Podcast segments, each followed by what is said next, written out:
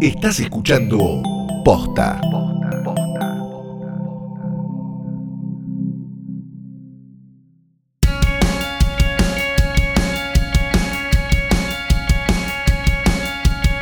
Bienvenidas a Casi Famosas. Yo soy Tamara Telesnik Yo soy Galia Moldavsky. y esto es un podcast sobre chimentos desde Kim Kardashian a Sol Pérez en el que nos tomamos más o menos en serio la vida de los famosos, que son básicamente una excusa para hablar de todo lo que nos importa. Somos dos fans de la farándula que llegamos para acabar con el consumo irónico, con el temor a perder mérito académico y con el temor a ver intrusos a escondidas.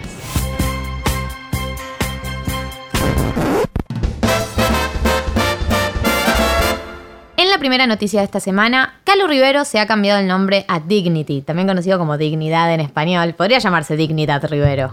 Sería un nombre medio de novela de Tab. Pero Dignity es hermoso. Es como medio de rapero a la vez, ¿no? Dignity. Dignity. Está para rapear. Bueno, Calu dio una entrevista esta semana eh, a Hola Argentina, en donde habla de que.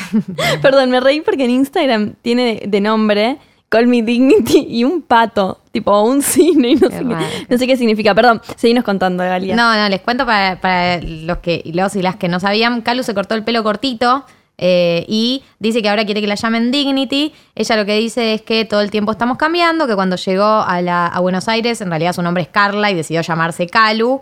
Y dice, a Calu la amo, pero tiene un relato que ya fue. Y que eligió su nuevo nombre, Dignity, eh, porque es una palabra que me estuvo resonando mucho tiempo y tiene que ver con una actitud de vida enfocada desde otra perspectiva. Es silenciosa, humana, positiva, digna, intuitiva, espontánea. Es tratar de estar en armonía con todo lo que me rodea. Contó Calu. También dijo un par de cosas. Ah, ¿Cuánto que ha hablado sobre esto? Dijo que una persona digna se hace valer como persona, se trata con respeto hacia sí misma y hacia los demás y no deja que lo humillen ni degraden. Y es una nueva parte de su identidad porque hace tiempo decidió ponerse en primer lugar, no estar disponible para situaciones que le hacen sentir una mierda. Para mí está muy bueno lo que dice igual, ¿eh? Sí, está bueno lo que dice. Es raro todo, pero está bueno. Yo me permito como la libertad de llamarla Dignidad Rivero, porque soy argentina. No puedo Digámosle hacerle con la dignidad, traducción. sí. La traducción, no podemos Sí, digámosle dignidad Rivero. Quiero ver cómo se desarrolla esto igual. La otra vez en el trabajo lo hablábamos mucho y yo lancé la teoría que tuvo bastante quórum de que tiene que ser algo de una marca que está por pasar. Eh, como Valeria Ninch. Como Valeria Lynch, exactamente. exactamente como. Valeria Lynch. Eh, Ojalá sea eso. Pero bueno, ahora en su Instagram tiene. Sigue siendo arroba la Calu Rivero, tiene una foto que dice Dignity en su cachete, como si fuera un tatuaje de tinta Claro, blanca, que espero que no sea real, como el Duki. como Valeria Lynch y como el Duki. Y tiene esto de Calmi y el cisne que les decíamos antes. Bueno, Calu claramente es un personaje muy cambiante que ha tenido muchas facetas, desde actriz hasta modelo, hasta activista vegana, hasta no se sabe si trabaja en Nueva York, qué es lo que hace en Nueva York, pero algo tiene, tiene como una pata Sí. ahí. Y obviamente, Eh, bueno, esto es post todo lo que pasó con Juan D'Artés, que ella habló de, hizo una denuncia por ac- acoso. Eh, él después le hizo una denuncia por injurias, bla, bla, bla, hace dos años.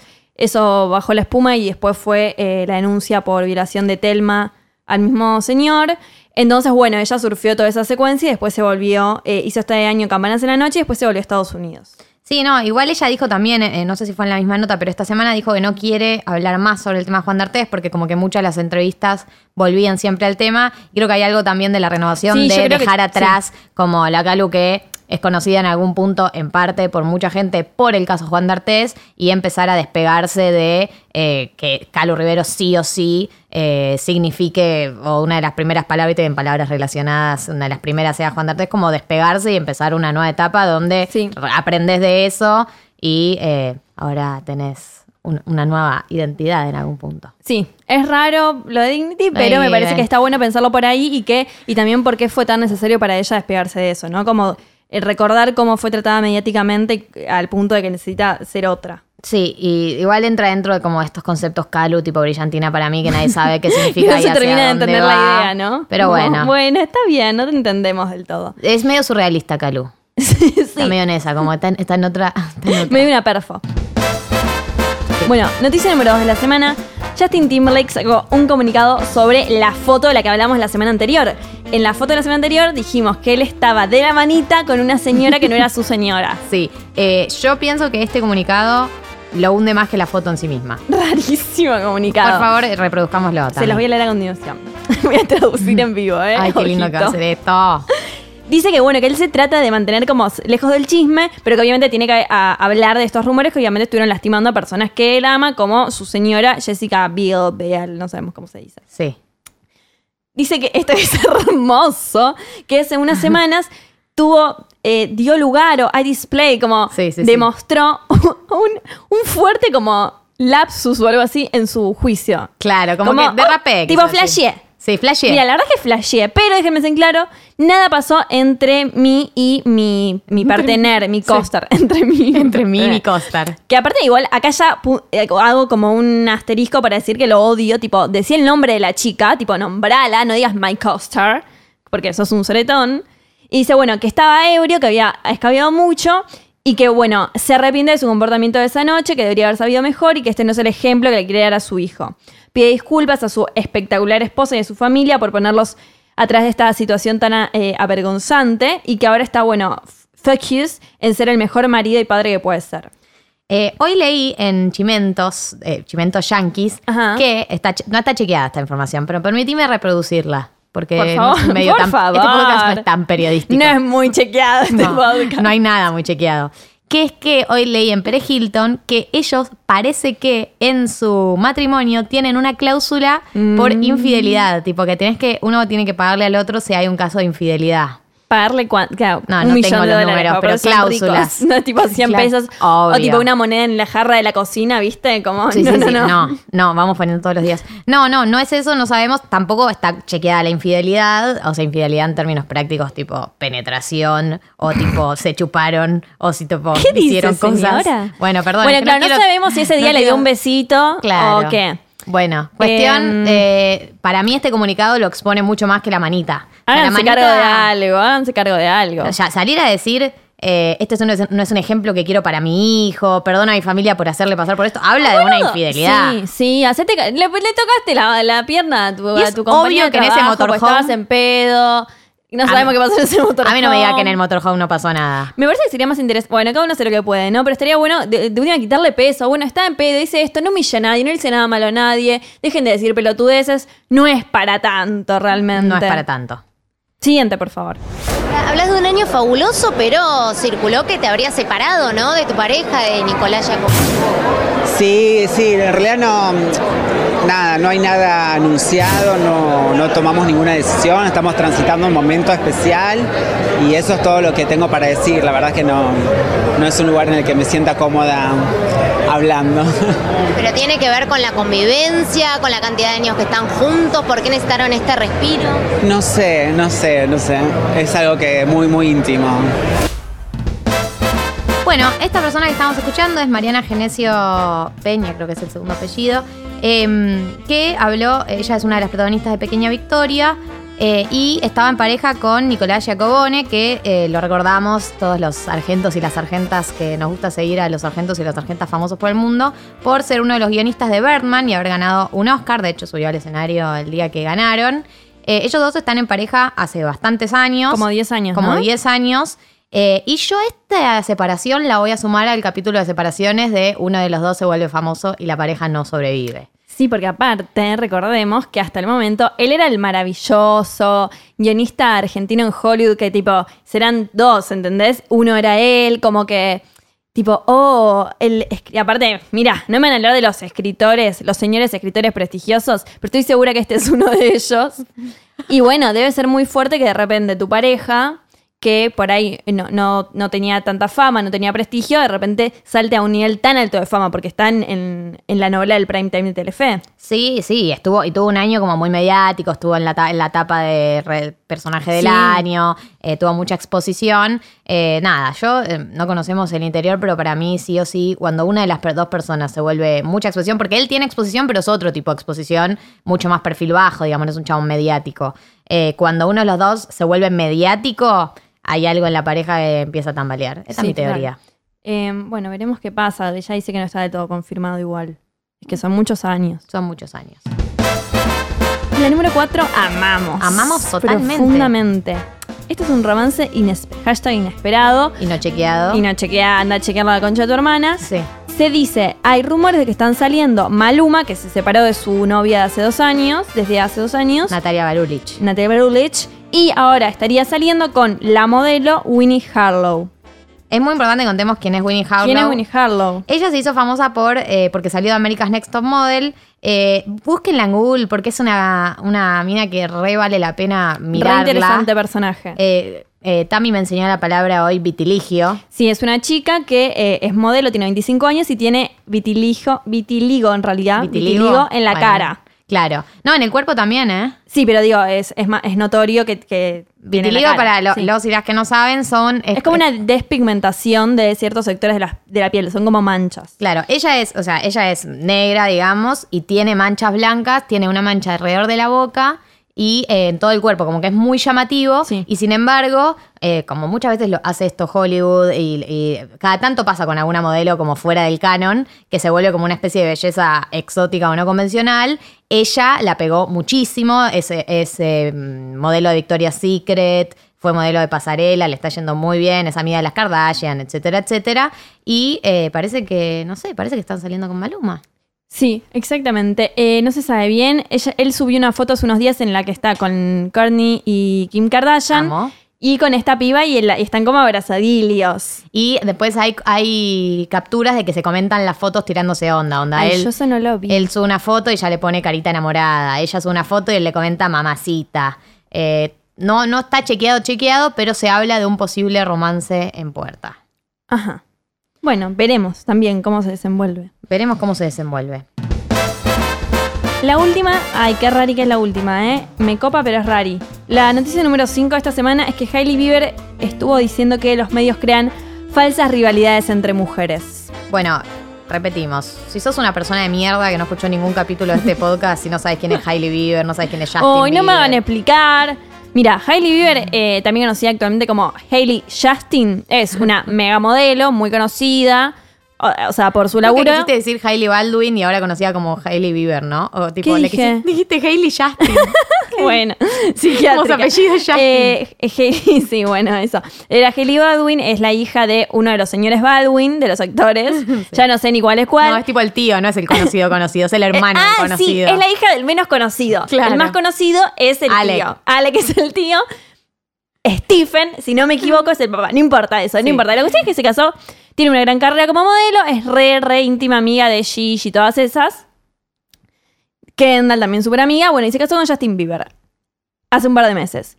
La cuestión es que en una entrevista esta semana estuvo diciendo una serie de cosas sobre que, lo- sin dar nombres, sobre que los medios eh, generan rivalidades que no existen entre mujeres del medio y que le parece que las mujeres entre sí tienen que have each other's back, bancarse y eh, ser más amables entre ellas. Y también dijo algo que para mí es donde se pone picante y la pifia bastante, es eh, que las mujeres que tienen, eh, digamos, repercusión en los medios, que tienen pl- plataforma, deberían unirse eh, y decirse entre ellas como, bueno, matemos esta conversación, matemos el falso drama eh, y sigamos adelante en vez de darle a la gente razones para echar leña al fuego. Acá lo que está diciendo es, eh, o sea, le está básicamente tirando un palo a Selena Gómez, me parece. Sí, igual hubo, o sea, hubo de ambos partes, de ambas, de ambos lados estos últimos meses. O sea, recordemos que la rivalidad que es es Selena Gómez versus Hailey, porque es el, el novia histórica de Justin, que de un día para el otro la dejó y se casó a los dos meses con. Sí, estaban Hailey. como en un regreso. Siempre hubo esa rivalidad, nunca la, eh, no había sido alimentada ninguna de las dos hasta que Selena saca estas dos canciones don- donde le pega con un palo a Justin y habla de todo esto de que tipo de repente te enamoraste de otra. O sea, digamos, o sea, Selena medio, medio la shadeó a Hailey en esa canción. En la canción que sacó hace unos días, sí. Sí, Hace, hace unas semanas. Y eh, sin embargo, Hailey, que es una piba a la que yo nunca le tengo mucha fe porque nunca me pareció demasiado nada, eh, tuvo un par de gestos, tipo, likeó una foto en donde está Selena preparándose para el show. eh, y Selena. Eh, también hizo comentarios como, quisieron decir como que Selena estaba hablando indirectamente y Selena salió a decir como no inventen, no fue así. Yo creo que de parte de las dos hay un esfuerzo por no alimentar Total. estos, digamos, estos rumores de que hay como una batalla entre las dos. Pero, o sea, es obvio que, nada, que Selena salió herida de lo que pasó. No es culpa de Hailey, pero ah, hubo ahí un- una persona que lastimó a otra. Pero igual me pareció copado de parte de Hailey como que salga a- a- sin decir nombre a decir como, che, unámonos y como demos de baja esta conversación, ¿no? Sí, totalmente. Igualmente, repito, para mí es raro ese comentario de lo que deberían hacer las demás. Y también habría que tener en cuenta que no es lo mismo la situación que está viviendo ella, que es, digamos, la que se casó, que la que está viendo la otra, que la estuvo pasando bastante como el ojete, en medio tuvo problemas de salud, fue muy doloroso para ella esa separación, etcétera. En realidad, esto viene de hace unos meses largos. Yo lo vengo pensando en principio de año. Este, lo terminé de, cerrar en agosto. Un poco se me notaba, un poco no, por la forma de hablar, los chistes. Yo empezó a salir en todos lados. También fue ventanita de etapa de pronto la semana pasada y yo lo seguía negando, negando. En principio la decisión fue mía. eh, más que nada por un tiempo, por un aire, porque con todo lo que me pasó hace dos años yo necesitaba como fue como que viste que uno tapa, tapa, tapa, tapa, acomoda y un día me relajé, ya estaba todo tranquilo y dije, ahora quiero pensar si yo, por qué perdoné, si por amor, si por cariño, por eh, rutina, en entendimiento. Quería estar sola, tranquila y ver qué me pasaba.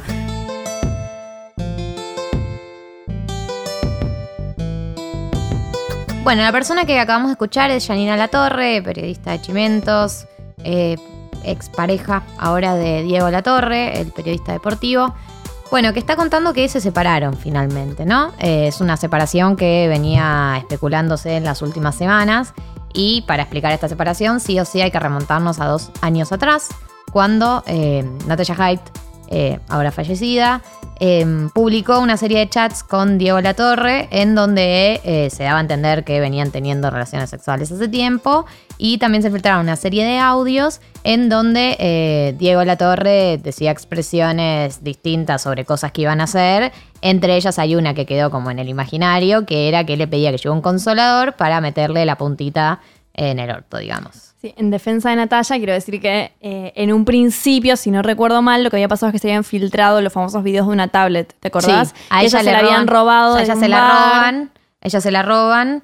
Ah, es verdad, fue así. Mm, Y después ella ya salió a ventilar medio Sí. fuera de sí, ventiló muchas cosas, pero en un principio todo la fue una filtración. sí. La estuvieron extorsionando y ahí ella empezó a hablar y se fue muy de mambo. Y Sí, el hermano filtró audio. están, Exactamente. digo, bueno, se fue todo como bastante a la mierda, pero. Y uno de esos eh, DMs filtrados era el famoso DM de la puntita. Sí.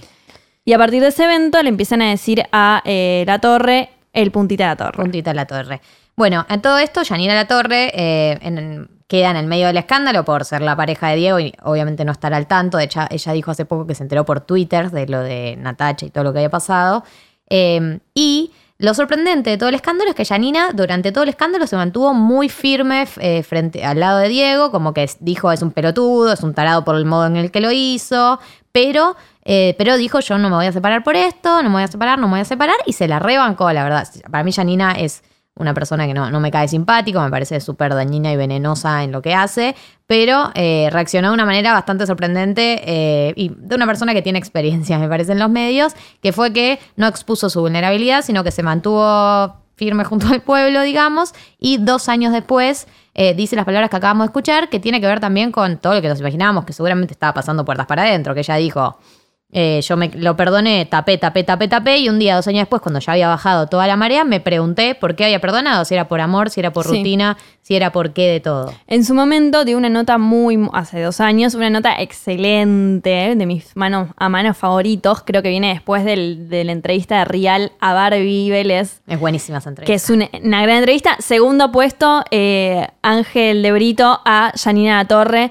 cuando pasó todo esto, en el cual ella hace un gran repaso de la vida de ellos juntos y expone cómo, eh, que esto también va a tener que ver un poco de lo que vamos a hablar, expone cómo ella estuvo toda la vida eh, cuidándolo a él y viviendo en función de él, como suele pasarle a muchas botineras, que arman su vida alrededor de estos tipos. Y, otras mujeres que tienen como estos tipos que, que viven tan dedicados a su trabajo, ¿no? Bueno, y en esa entrevista ella planteaba algo que es re interesante y que tiene que ver con lo que vuelve a decir acá, de ponerse a pensar realmente lo que, lo que ella siente y por qué hace las cosas, que ella decía que no sabía en ese momento si lo iba a perdonar.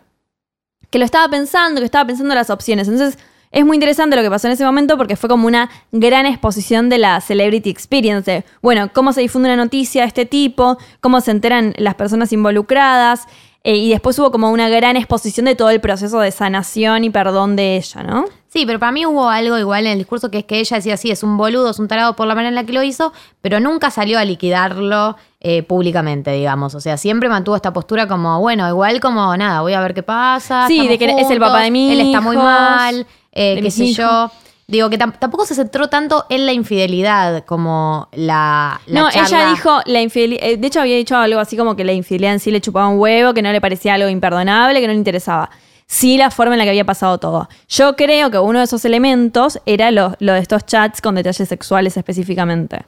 Sí, y para mí una de las, o sea, uno de los motivos por los que yo le propuse a Tami que hablemos de este tema hoy es que para mí, eh, en el trato que se le dio a este caso, digo, a la torre le quedó el apodo puntita de la torre. ¿Por qué? Porque a la torre le gusta que le toquen el orto, le metan cosas en el orto, que es algo que le gusta eh, a una gran cantidad de hombres y mujeres, pero bueno, vamos a hablar de, de los hombres y la masculinidad.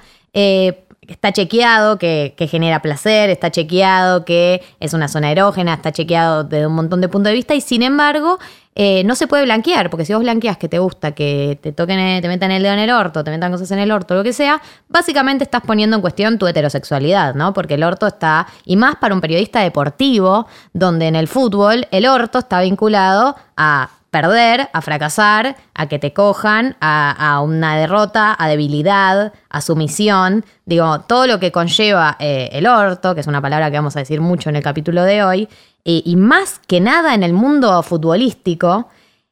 No, o sea, es imposible para un periodista, un, un exjugador de fútbol, periodista deportivo, que diga que le gusta, que le toquen el orto, que le metan cosas en el orto. Es como Sí. que básicamente está diciendo eh, que no sos heterosexual. De hecho, lo que pasó esta semana que pasó es lo que sucedió esta semana que acaba de pasar es que Ulises Haidt, el hermano de Natalia, nunca se decía Haidt, Height, height, height. Haidt difundió una serie de audios que Diego La Torre le habría enviado a una chica que se llama eh, Julieta Biesa, Sí, es una chica trans. que es una chica trans, que es una vedette trans, y eh, ella después también salió a decir eh, que él le había preguntado cuánto me- medía su pija, si, si era activa, etc. Como que nuevamente se armó algo alrededor de eso y de los gustos sexuales de él, que por algún motivo parece que es como algo que es gracioso, no sé. No, no solo que es gracioso, sino que es motivo de burla. Es tipo, Claro. en vez de los hombres abrazar al orto y, y- y decir, loco, la quiero pasar bien, prueben. O sea, en vez, en vez de usar este antecedente de la Torre para decir, a ver si a mí me gusta también que me metan. Claro, como a ver ¿por si la puedo pasar mejor en el sexo. tipo, celebro que este señor, que no es un señor muy, o sea, que es un señor de unos 50 años, eh, tenga como identificado sus deseos y Sí, o gustos sexuales y los pueda llevar a cabo. Me parece que está bárbaro. Hay hombres que les calienta que le toquen el orto y no lo blanquean. No lo como que estás ahí en el momento. Ah, se ponía re Mariana. Y después hay ahí en el momento, te hace, como quien no le quiere la cosa, te empezás a acercar la zona, a acercar la zona, y si no Mm, lo como, decís. mm, te corren la manito, o eso si no pasa te corren mucho. la mano, pero si no se corren la mano, o sea, poner que te dejan acceder a la zona, tampoco se habla del tema. Es como, bueno, estaba en la zona, sucedió, no se habla mucho, queda todo medio en la nebulosa. Y es como, hombres, abracen el orto. Está bien que le gusta que, que les toquen el orto y les metan cosas en el orto. Es parte de la sexualidad. Sexualidad es todo lo que hay disponible para pasarla bien, se usa, digamos. Eh, pero lo, lo loco es que Diego Latorre, o sea, que le haya pasado a Diego Latorre, es muy fuerte. Primero de todo porque es un exfutbolista.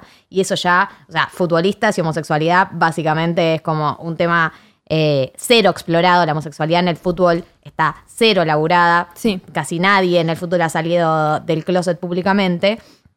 Y segundo, es un ex futbolista devenido en comentarista de, de partidos, muy prestigioso, como que se volvió un comentarista medio de prestigio, medio al estilo Barsky, que es esta gente que hace comentarios, pero como con una filosofía del fútbol atrás. Y que sea una figura tan consagrada que le haya pasado esto, en vez de convertirse en una puerta para, eh, para liberar, para romper tabúes, para liberarse, para abrirle la puerta a otros hombres que quieran explorar su culo, eh, se convirtió en un motivo de burla, en un apodo peyorativo, y en vez de, digamos, en vez de abrir la puerta para seguir para adelante, se volvió para atrás, digamos. No, se, se, se- o sea, casi se volvió una vergüenza, ¿no? Como un motivo de vergüenza que al chabón le haya gustado eso. Sí, totalmente. De hecho, eso. esta vez, eh, con este segundo filtrado de audios, él salió a decir que bueno, que va a tomar acciones legales, que ya es demasiado. Dijo, todo falso, voy a ir directamente a lo legal, ya no saben cómo difamar.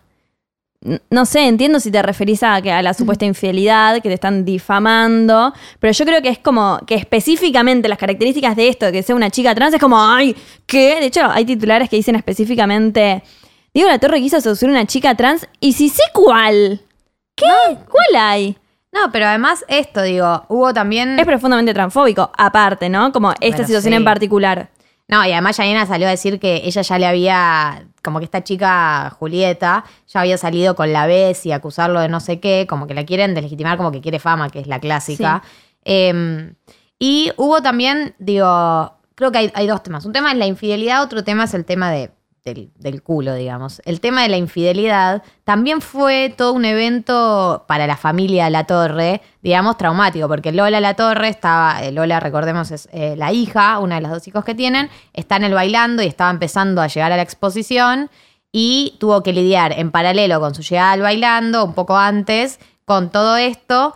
Y la verdad que eh, es una piba que tiene edad, o sea, debe tener unos años menos que nosotras, eh, que debe estar, digamos, de- debe haber sido criada en un mundo con por ahí más flexible o más, con reglas menos duras. Y eh, ella siempre lo bancó al viejo, siempre lo bancaron, dieron notas juntos, lloraron juntos, digo. Entonces, en ese sentido, creo que los hijos tuvieron un buen rol. Sobre el caso Janina, a mí siempre me llamó la atención, digamos, eh, no tanto que, no se haya roto la pareja por la infidelidad, sino más por todo lo que conllevó. Janina Torres, una mina que vive de criticar a los otros y las otras y nunca la destrozan a ella, y ella fue protagonista de uno de los escándalos del año. Eh, y era difícil que saliera ilesa esa pareja después de todo el daño que le hizo, digo, más allá de la infidelidad, el daño que le hizo haber estado en el centro de la escena pública durante tanto tiempo y teniendo que dar explicaciones por algo que ella no tiene absolutamente nada que ver. Digo, la pareja, pero la- digo, no, no Sí, está involucrada. También es verdad que sí. hubo un ensañamiento. De hecho, se decía que en ese momento había sido una venganza de Nicole Neumann. por- es muy buena esa. Es muy buena, la habíamos hablado, creo. Sí. Se decía que eso había sido una venganza de Nicole Neumann por exponer eh, la separación con Cubero y el Ah. romance con Moyano Jr. Y con, y con otro, ¿no? Y tenía Ah, no otro como- empresario Sí, también ah, con el que tenés salía, razón. que estaba medio Claro, pareja. la separación no fue por Moyano Jr., fue por otro. Tenés razón. Fue por con un chabón con el que tenía, estaban pareja más o menos en paralelo y Janina lo contó antes de que ella se separara. Pero bueno, más allá de eso, digo, nada, en ese sentido, yo, a mí, yo con Janina no tiendo a empatizar, la verdad. No, es muy difícil. Es muy difícil empatizar. Eh, es medio como lo que le pasó a Real con More, que uno dice, bueno, eh, me voy a poner regarca, pero esto es un comentario de mierda, aclaro.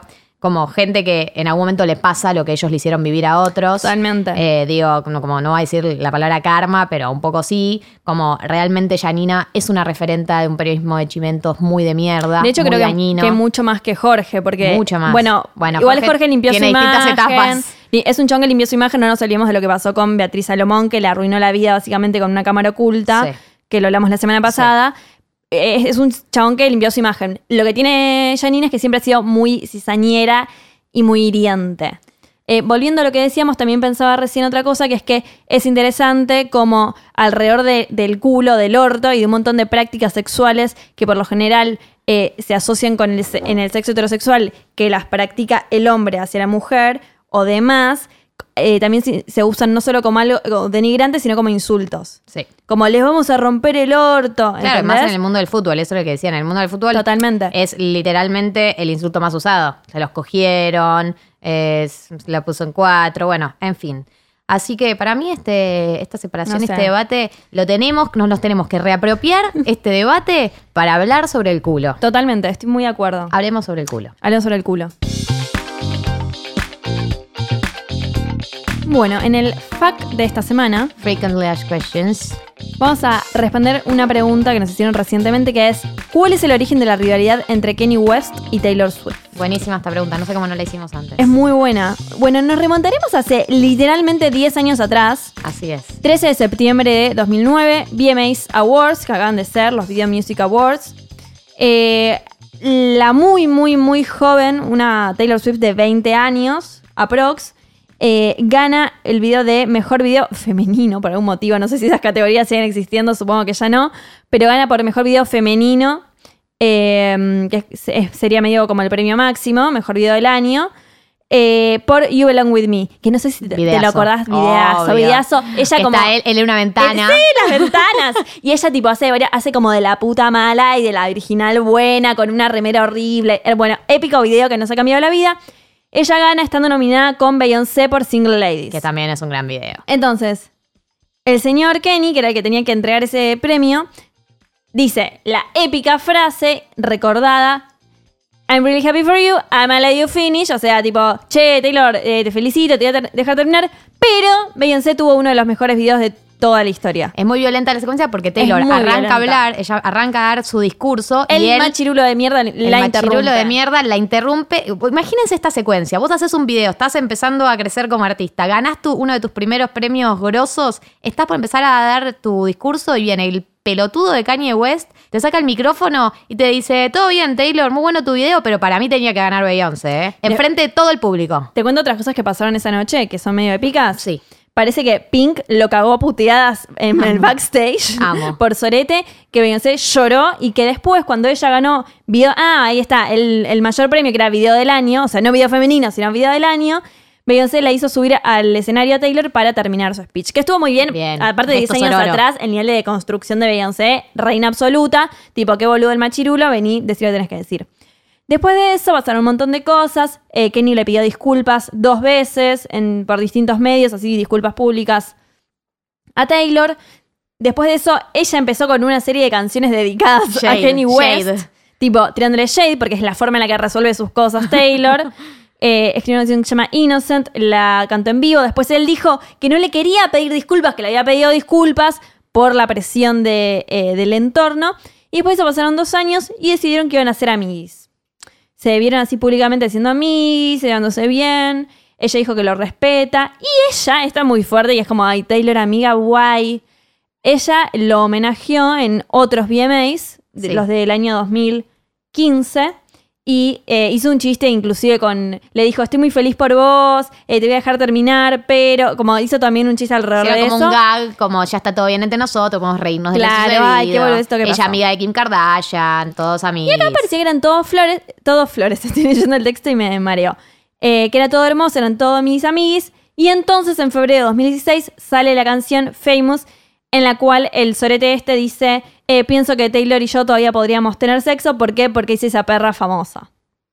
Sí, y ahí empieza todo un debate. Bueno, se arma alto escándalo porque. Escándalo. porque Kanye básicamente se, se va a la mierda. ¿Y qué es lo que dice Kanye junto con la víbora de Kim Ah, Kardashian? igual, ¿eh? Dicen que ellos la llamaron por teléfono a Taylor y él le dice como, che, eh, te voy a nombrar en mi canción, tipo, ¿está todo bien? Y ella como, sí, sí, de una, no pasa nada. Y Kim expone un video en La el filman. de la llamada. filman cuando están hablando. Dice, sí, sí, pero, ella- Y entonces, ¿qué hace Kanye cuando salen a criticarlo? Dice, no, no, a mí Taylor me dijo que podía. Después Taylor dice. Sale o el sea, representante de Taylor y dice... Y dice. Eh, hoy le avisaron a Taylor que le iban a nombrar, pero nunca le dijeron que tipo iban a tener un mensaje tan misógino de eh, hice esa perra famosa. o Aparte sea, es algo un- genial Taylor acá, que es que desvía el tema de conversación de ella y dice, che, está mal que sea un fuerte mensaje misógino, es decir, está mal que me verdeen, lo cual es una movida muy interesante.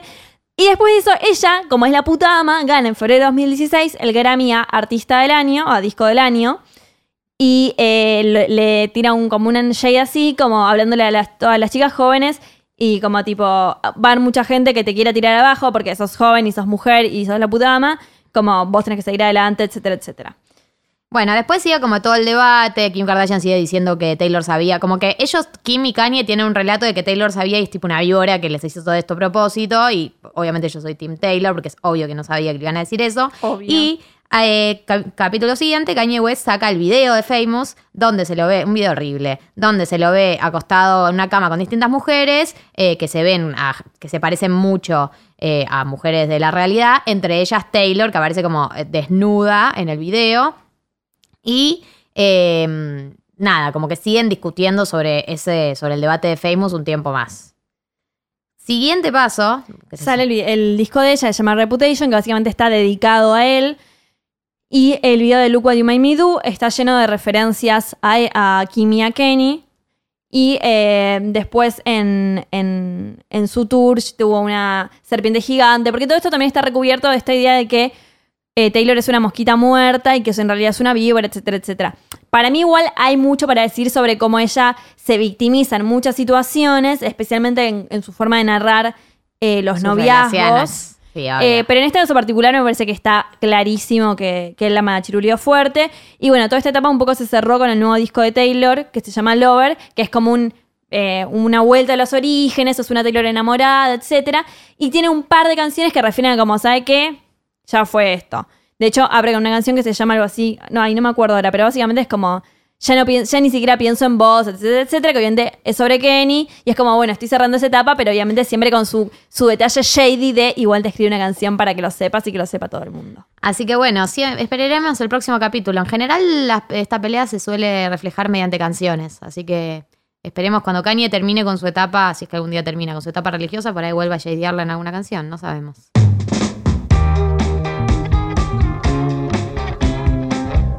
Fue todo y recuerden, como te ven te tratan, si querés llorar, llorá, lo hago por mis hijos y lo dejo a tu criterio. Escúchenos todos los martes y síganos en Posta, Apple Podcasts y Spotify con el nombre Casi Famosas y envíenos sus grandes dudas sobre farándula a arroba galiamol y arroba tamitaresnik. Yo soy Tamara Talesnik Yo soy Galia Moldavsky. y esto fue Casi Famosas.